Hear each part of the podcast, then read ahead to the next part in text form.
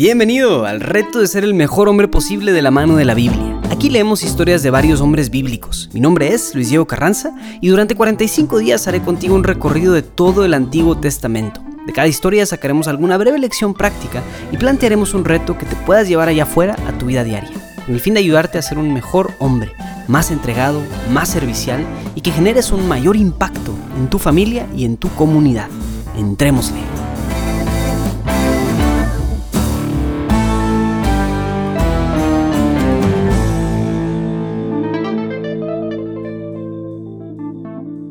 Ya llegaste hasta el día 32. Espero que con el reto de ayer hayas experimentado la paradoja que somos más libres cuando somos más obedientes a los demás. Es una libertad medio rara pero muy profunda. Bueno, pues el día de hoy vamos a dar un pequeñísimo pincelazo a la vida y al libro del que tal vez es el profeta más importante en la historia de Israel es el profeta Isaías. Digo, Isaías está entre los grandes que son como Jeremías, Ezequiel, etc. Entonces, este profeta Isaías dio muchísimas, dijo muchísimas cosas importantes acerca de una persona, aquel que iba a venir. El descendiente de David que reinaría sobre todas las naciones, ese que también desde la historia de Abraham nos venían mencionando, que también fue mencionado por Moisés, etc. O sea, este Mesías que iba a venir. Pero hoy vemos un pasaje muy particular, casi al inicio del libro, que nos habla también muchísimo, nos pone, nos, muestra un poquito el tono que va a tener todo el libro y que también tiene la venida de este Mesías. Escuchemos. Isaías 6, del 1 al 13. El año de la muerte del rey Osías, vi al Señor sentado en un trono excelso y elevado, y sus aldas llenaban el templo. Unos serafines se mantenían erguidos por encima de él. Cada uno tenía seis alas con un par se cubrían la faz, con otro par se cubrían los pies, y con el otro aleteaban.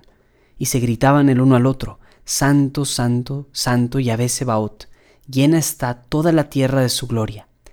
Se conmovieron los quicios y los dinteles a la voz de los que clamaban, y el templo se llenó de humo, y yo dije, ay de mí, que estoy perdido, pues soy un hombre de labios impuros, y en un pueblo de labios impuros habito, que al rey Yahvé Sebaot han visto mis ojos. Entonces voló hacia mí uno de los serafines con una brasa en la mano, que con las tenazas había tomado de sobre el altar, y tocó mi boca y dijo, He aquí que esto ha tocado tus labios, se ha retirado tu culpa, y tu pecado ha sido expiado. Y percibí la voz del Señor que decía, ¿A quién enviaré? ¿Y quién irá de nuestra parte? Dije, heme aquí, envíame. Él dijo, Ve y di a ese pueblo, escuchad bien, pero no entendáis Ved bien, pero no comprendáis.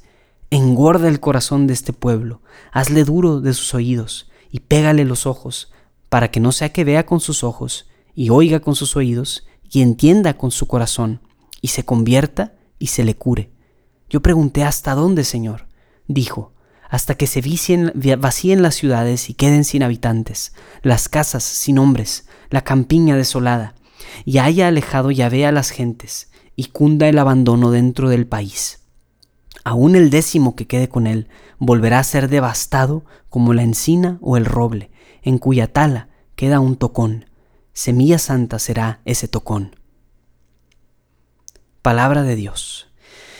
Ah, wow, pues aquí tenemos uno de esos casos en los que se dice una palabra que para nosotros tal vez significa algo, pero que en su sentido original significaba algo completamente diferente y distinto. Desde que Dios puso su morada en la tienda del encuentro en medio de su pueblo, les dio a los israelitas un montón de normas y de preceptos para que se purificaran antes de entrar a la presencia de Dios. Si alguien era impuro y no seguía estas normas y entraba cerca del contacto con Dios, moriría. Y esto no era porque Dios fuera mala onda y no quería gente cerca de él, no, esto era una consecuencia de esta cualidad única y a la vez peligrosa de Dios, la santidad. Pensamos en ese pasaje cuando Moisés se encuentra con la zarza ardiente y la zarza le dice, Dios le dice, no te acerques, por favor, porque puedes morir. Esta es tierra santa, estás pisando tierra santa, quítate esas sandalias. Para un israelita, la santidad de Dios era algo peligroso y en la cosmovisión del pueblo de Israel, la pureza ritual que se obtenía con ciertos sacrificios los hacía dignos y los preparaba correctamente para entrar en la presencia de Dios. Pero y, de hecho eso es lo que Isaías piensa cuando escucha a los, a, los, a los querubines decir, Santo, Santo, Santo es el Señor, aquí está el muy santo. Pero esta historia en particular rompe completamente o transforma más bien completamente este paradigma. Tenemos a Isaías, que de repente se encuentra en el templo y ve el trono de Dios mismo. Está allí y un montón de ángeles gritando santo, santo, y por eso él exclama, ay de mí, que soy un hombre de labios impuros. Isaías está reconociendo lo que cualquier judío diría. Está diciendo, merezco morir solo por estar aquí. Pero de repente, esta criatura extraña llamada Serafín vuela sobre él con un carbón encendido y toca sus labios. Y le dice, se ha retirado tu culpa tu pecado está expiado. En otras palabras, le dice, tus pecados están perdonados, solo porque este carbón tocó tus labios. Aunque no lo parezca, esta visión cambia el paradigma de una manera radical. No fue Isaías quien se purificó con la sangre de bueyes y de corderos y no sé qué y entró en la presencia. Más bien, aquí vino la santidad, tocó sus labios y lo hizo puro. No soy yo quien se tiene que purificar con un montón de rituales y cosas para ser digno de estar en la presencia de Dios. Ahora por primera vez en la historia nos llega esta idea de que Dios mismo es quien se acerca a nosotros, la iniciativa es de Él y nos purifica de nuestros pecados. Nos hace dignos de vivir en su presencia, nos da su santidad y nos hace participar de ella. Y no decir una palabra más, no se puede decir una palabra más sin hablar de Jesucristo. Piensa en todas esas veces que los fariseos tuvieron el mismo problema que Isaías.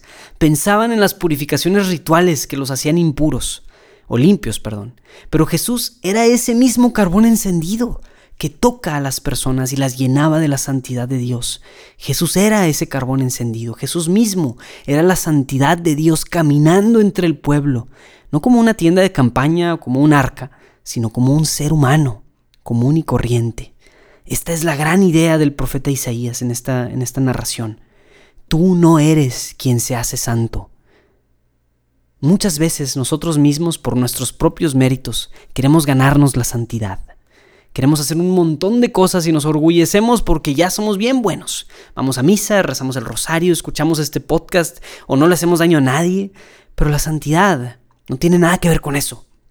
La santidad la da Dios mismo cuando se acerca a nosotros y nos toca.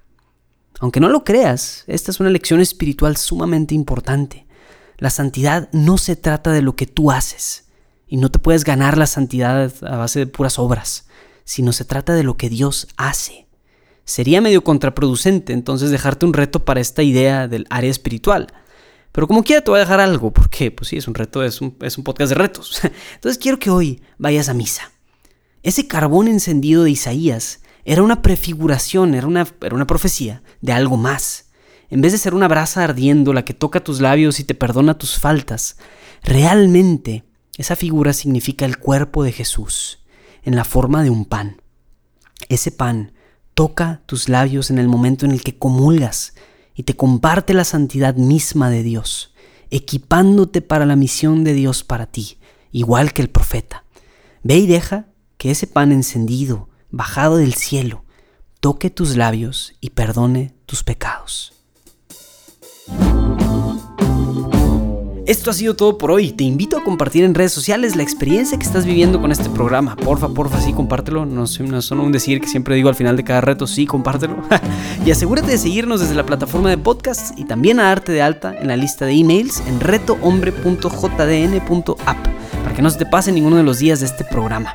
También, si quieres compartirme tu experiencia de cómo estás viviendo estos retos, te invito a que me escribas a mi correo de luisdiegoelcar.gmail.com. Mi nombre es Luis Diego Carranza, invitándote a seguir siendo el mejor hombre posible. Nos vemos mañana.